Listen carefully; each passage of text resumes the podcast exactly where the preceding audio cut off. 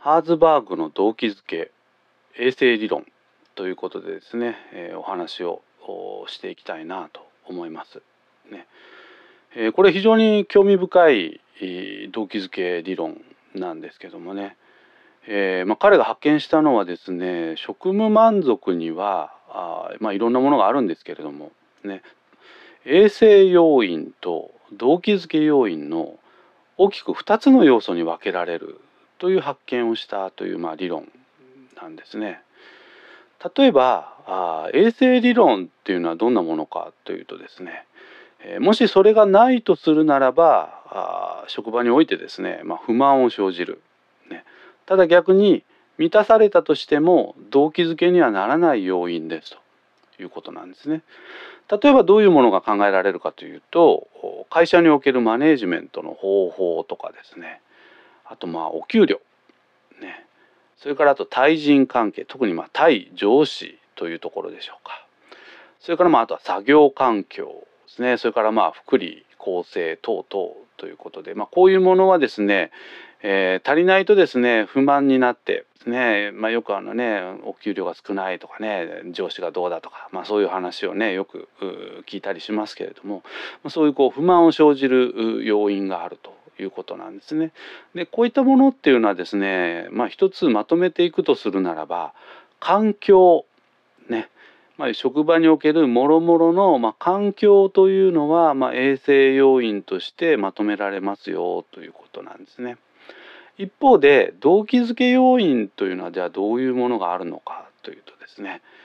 えー、これどういうものかというと、まあ、存在すると、まあ、動機づけられるものですね。でまあなかったとしても、まあ、不満は生じないというようなものなんですね。えー、例えば目標達成とかですね、えー、まあ私たち組織にいるっていうことはまあ目標を掲げてると思うんですけど、まあ、それの目標達成、ね。えー、あるいはそれに対してのも成果アウトプット、ね。えー、それからまあ組織におけるこう責任、ね、それからまあ承認ねえー、上司とかお客様からこう認められるとかね、えー、別に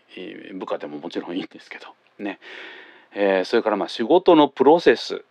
ねまあ、仕事に要は慣れてくるっていうこうね成果再現性が高まってくるこのプロセスといった、まあ、そんなところなんですね。でこれをまとめるとですね、まあ、仕事そのものということ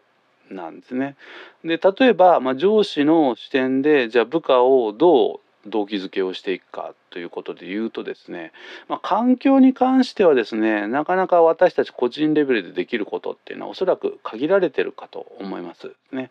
ですからまああのそれぞれこう担当している部門とうまく連携をしながらあ不満要素を、まあ、なくしていくっていうことが一つま重要なポイントになってくるかなと思いますね。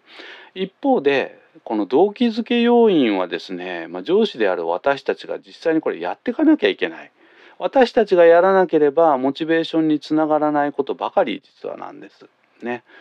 ですのでやはり私たち上司の立場で言うとこの動機づけ要因に集中をして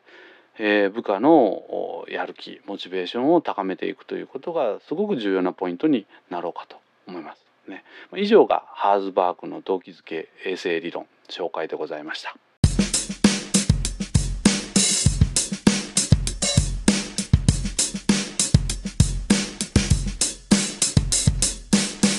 Oh, thank you.